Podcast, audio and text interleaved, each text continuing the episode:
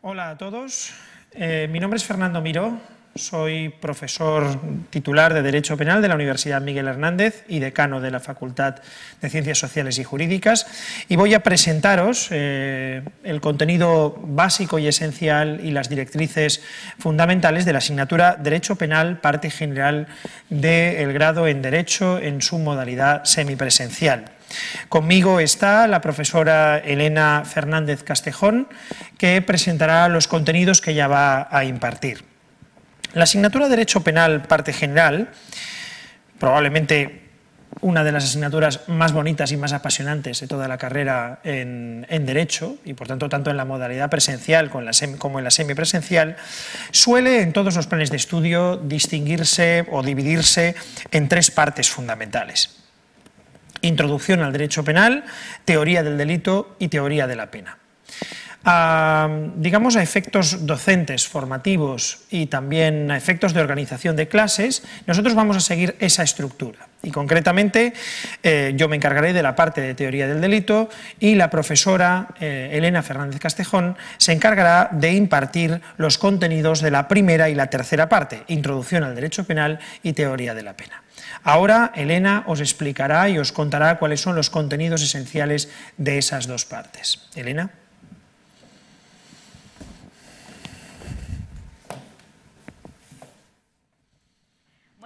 El profesor Miró, eh, yo me encargaré del primer y el tercer bloque de la asignatura. El primero de ellos eh, será, como no, la introducción al derecho penal, en el que explicaremos lo que es el concepto del objeto de estudio de la asignatura, del derecho penal. Eh, comenzaremos haciendo una, tradicional distinción entre derecho penal objetivo y derecho penal subjetivo para posteriormente pasar a lo que son las fuentes del derecho penal, haciendo una especial referencia sobre eh, el principio de reserva a ley orgánica eh, del derecho penal y de la problemática que conlleva en cuanto a su relación con las leyes penales en blanco. Posteriormente pasaremos al fundamento del derecho penal y a la, explicación de las distintas teorías de, la, teorías de la pena para posteriormente hablar de las garantías y límites del derecho penal en un Estado social y democrático de derecho y finalizar este primer bloque con el concepto y funciones de la ciencia penal. En el tercer eh, bloque hablaremos sobre todo de la teoría de la pena explicando las tres principales categorías de penas. La primera de ellas serán las penas privativas de libertad, posteriormente las penas privativas de otros derechos, para finalmente acabar este tercer bloque y por tanto la asignatura con la pena de multa y la explicación de las distintas formas de sustitución de la pena y finalizar eh, por último, con la determinación de la pena eh, en cuanto a su duración y en cuanto a su cuantificación. Eh, sigue el profesor Miró explicando el resto. En efecto, la asignatura termina con teoría de la pena, pero sin duda, Derecho Penal Parte General, el bloque esencial de la asignatura Derecho Penal Parte General, es lo que se denomina la teoría del delito. La teoría del delito lo que hace es analizar qué es un delito independientemente de cuál sea la tipificación concreta, independientemente de cuáles son los delitos concretos que se castigan en el Código Penal, eh, sujeto pues, a regulaciones, a cambios, a modificaciones, lo cual se explica en el siguiente curso, en tercero, en Derecho Penal, parte especial. Independientemente de eso, el delito es algo, es una estructura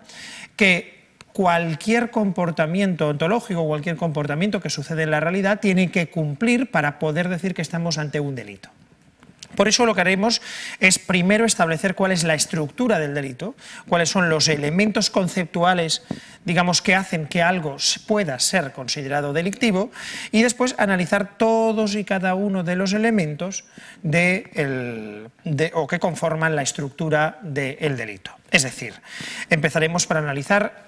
el delito, el sistema y sus clases. Posteriormente analizaremos cuándo hay acción, cuándo podemos decir que hay una acción, cuándo la acción es típica, es decir, para lo cual analizaremos la figura de la imputación objetiva, la figura de la omisión y también la parte subjetiva, lo que se denomina parte subjetiva, que es analizar que las acciones eh, son castigadas y son delitos si son dolosas o si son imprudentes,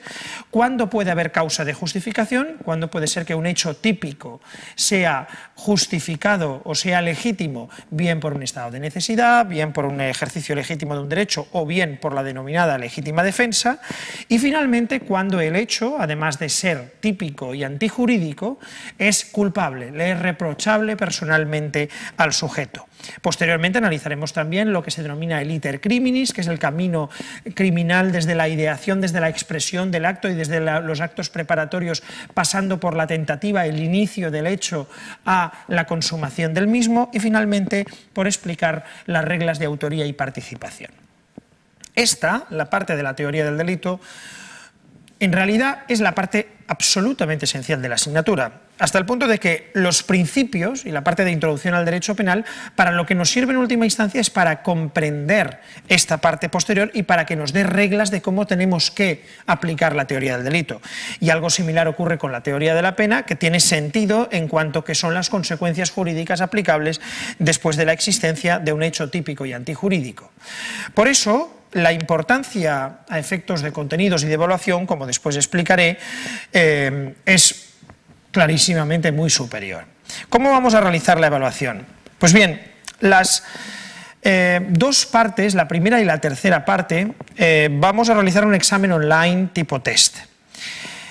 que tendrá una, digamos, una cuantificación en cuanto a valor sobre el total de la asignatura de un 10% cada, uno, cada una de las partes. Es decir, el examen online tipo test de la parte de introducción al derecho penal vale un punto sobre 10. El examen online tipo test de teoría de la pena vale un punto sobre 10. La teoría del delito, que se hará mediante un examen presencial, teórico, con una pregunta teórica y sobre todo con un caso práctico que habrá que desarrollar y que habrá que argumentar para demostrar, para ver cuáles son los conocimientos que se tiene eh, de la asignatura, se hará por medio de un examen presencial teórico y valdrá 8 puntos.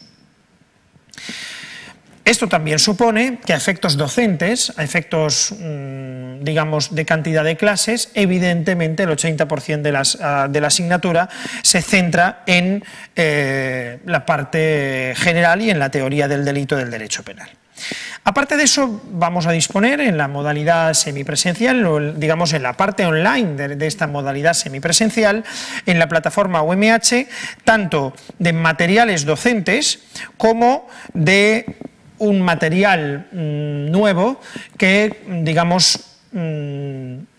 une el círculo y, nos dará los contenidos suficientes para la comprensión total de la asignatura. Los materiales docentes, por una parte, son el manual, un manual eh, escrito, el texto escrito que se tiene que tener en cuenta a la hora de realizar la evaluación y a la hora de, superar la evaluación del contenido, más lecciones virtuales que colgaremos y que tenemos ya, que de hecho están ya disponibles en Internet, en el, canal de la Universidad Miguel Hernández y en mi canal propio eh, de Fernando Miro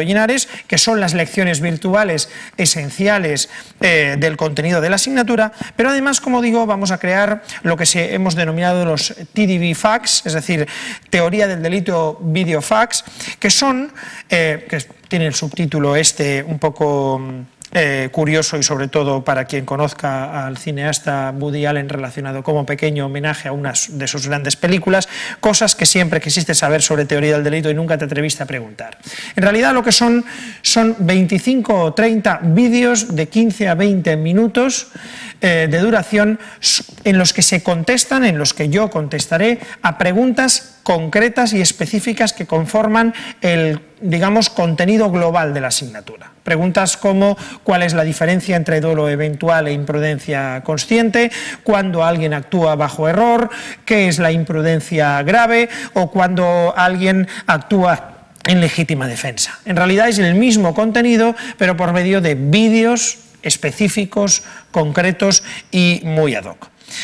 Con este material, con estas eh, con todo este material escrito y, en forma de vídeos y también con las clases presenciales que impartiremos la profesora Elena Fernández y yo mismo en la parte de teoría del delito, eh, pues eh, creo que tendréis el material suficiente para poder superar con éxito la asignatura, a lo cual evidentemente se,